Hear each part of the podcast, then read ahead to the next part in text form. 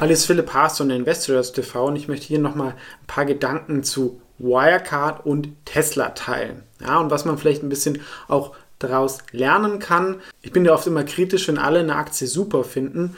Und deswegen war das bei Wirecard so vor zwei, zweieinhalb Jahren, als die Aktie so bei 200 Euro war, ein Top-Momentum. Irgendwie alle Leute waren drin, nicht nur Privatanleger, auch Fondsmanager. Es war, wurde, kam dann sogar irgendwie in den DAX. Ich habe ja schon mal ein Video gemacht, ähm, das halt, glaube ich, sehr, sehr viele Leute es damals nicht verstanden haben und vor allem die Aktie gut fanden, weil sie stark gestiegen ist. Und was ich halt auch immer kritisch fand, ist halt der Braun irgendwie Börsenwerte als Ziel ausgegeben hat, was ein CEO eigentlich nicht machen sollte. Ja, auf der anderen Seite war, ähm, ich habe ja auch den Automobilsektor gemacht, war irgendwie Tesla wurde gehasst, gerade von den deutschen Medien damals. Woran liegt es? Ja, also die Medien bekommen ja auch ihre Anzeigenpreise. Die Automobilindustrie ist ein ganz wichtiger Kunde. Plus die Experten sind natürlich auch nah an der deutschen Automobilindustrie, die das auch immer kritisch gesehen haben, weil es ein neuer Konkurrent und da hat man natürlich immer versucht, das klein zu reden. Aber auch in der USA waren viele Hedgefondsmanager, ähm, die wirklich sehr, sehr viel Geld bekommen, ähm, negativ eingestellt, weil jemand wie Elon Musk einfach ein anderer Typ ist, der halt eine Vision hat, der Sachen auch nicht hält, ja, irgendwelche Sachen verspricht, das ist halt oft auch eine Management-Taktik, die schon Steve Jobs gemacht hat, dass man ein Wahnsinnsziel nach außen gibt, A, hat man dann Aufmerksamkeit, aber selbst wenn man das Ziel dann nicht ganz erreicht, ist man immer noch viel, viel schneller als die anderen. Das muss man halt erkennen. Aber in der Wall Street ist halt oft immer wichtig, die wollen genau die Erwartungen oder leicht übertroffen haben und sowas ist halt Tesla nicht. Aber auch viele Leute haben das dann übernommen, Privatanleger, dass ja die Aktie viel zu teuer ist. Wobei bei Privatanlegern war Tesla zum Beispiel auch zweigespalten. Ne? Also es war wirklich die ambivalenteste Aktie. Ja, die einen fanden es super gut, die anderen fanden es super schlecht. Und ich musste mir auch echt viel anhören, gerade weil die Aktie halt auch so volatil war. Ähm, und es war auch dann einer zum Beispiel der Gründe, warum ich dann auch, auch gekündigt habe, weil ich halt, ich kann nicht auf drei Monate ähm, vorhersehen, wie irgendwie sich Tesla entwickelt, ja, weil da so viele Faktoren reinspielen. Aber ich habe halt auch damals schon den Case aufgemacht, ähm, wenn man sich das halt alles mal zusammenrechnet, wenn das Elektroauto kommt, dort einen sehr, sehr großen Marktanteil haben ja? Und sie werden auch profitabler sein als die Konkurrenz. Und sie sind eigentlich die einzige Marke, die man mit Elektroauto gleichsetzt. Klar gibt es noch ein paar andere und auch die anderen versuchen das, so, ähm, das zu produzieren. Aber wenn ich mir ein Elektroauto kaufen möchte als Statement, dann gibt es eigentlich nur Tesla und deswegen sind sie so ein bisschen in ihrem eigenen Markt von der Marke. Plus sie sind auch technologisch halt weiter. Und wenn wir sagen, es werden 100 Millionen Autos verkauft, ja, und wir haben irgendwann mal 20% Weltmarktanteil Elektroautos, dass die davon 20, 30% Marktanteil haben, ist durchaus realistisch. Dann wären wir so bei 6 Millionen Autos.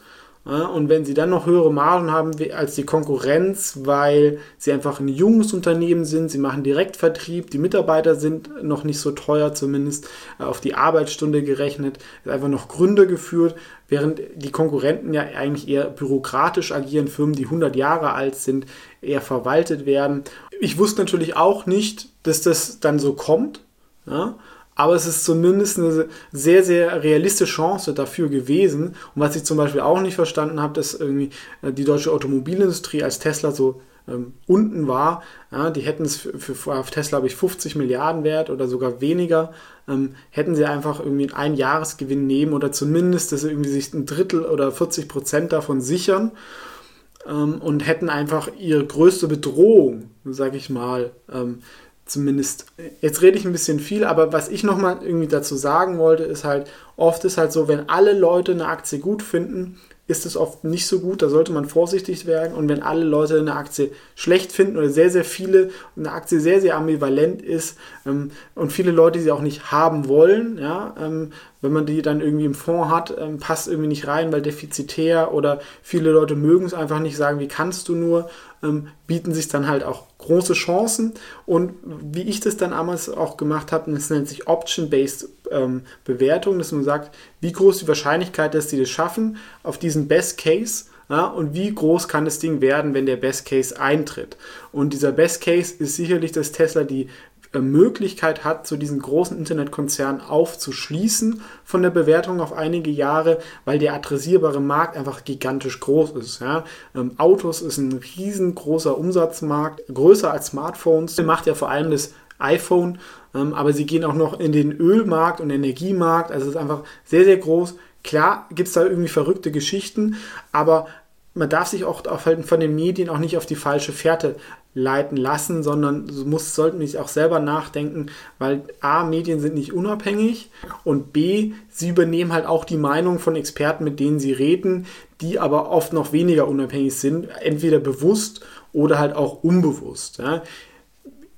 Tesla ist jetzt auch immer noch nicht über den Berg und es ist sicher, aber sicherlich ist es sehr, sehr unwahrscheinlich, dass sie ähm, nochmal irgendwie auf eine 50 Milliarden Bewertung fallen wird wo sie vor zwei, drei Jahren war. Ja, und was ist jetzt spannend, ist eigentlich, ähm, wenn man damals vor zwei, drei Jahren eigentlich bei der beliebtesten Aktie der Deutschen Short gegangen wäre, nämlich Wirecard, und bei der, sagen wir, umstrittesten Aktie der Deutschen Long gegangen wäre, Tesla, ja, wäre das schon so ähm, ein Investment de, der Dekade gewesen oder zumindest das Beste, was man in den letzten zwei, drei Jahren hätte machen können. Ähm, natürlich war es bei Wirecard jetzt auch nicht absehbar, dass das so schlimm war. Also ich habe mir auch mal gedacht, irgendwas ist im Busch vor allem in Asien, aber das ist irgendwie das Kerngeschäft hat sich schon solide angehört, dass das jetzt komplett Insolvenz gibt. Das glaube ich, das haben noch damals noch nicht mal die Shortseller gedacht. Das waren also nochmal so ein bisschen meine Gedanken ähm, zu Wirecard und Tesla und was ihr mitnehmen solltet, halt A, ähm, wenn die öffentliche Meinung oft sehr negativ ist, bieten sich oft auch gute Chancen und wenn was hochgejubelt ist, sollte man vorsichtig sein, weil eine Aktie steigt ja, wenn immer mehr Leute eine Aktie kaufen. Und wenn alle Leute die Aktie schon haben, dann wird es oft schwieriger. Und umgekehrt war es bei Tesla war es so, viele waren short, wenige hatten die Aktie. Und wenn dann der Trend dreht, dann müssen die Leute, die short sind, müssen die Aktie kaufen. Und es gibt einfach noch viele Leute, ähm, die in diese Aktie einsteigen können. Ähm, gerade mit dem Thema Nachhaltigkeit und die passiven Flows. Und da kann einfach noch viel Nachfrage dann entstehen, wodurch dann eine Aktie steigt. Ja?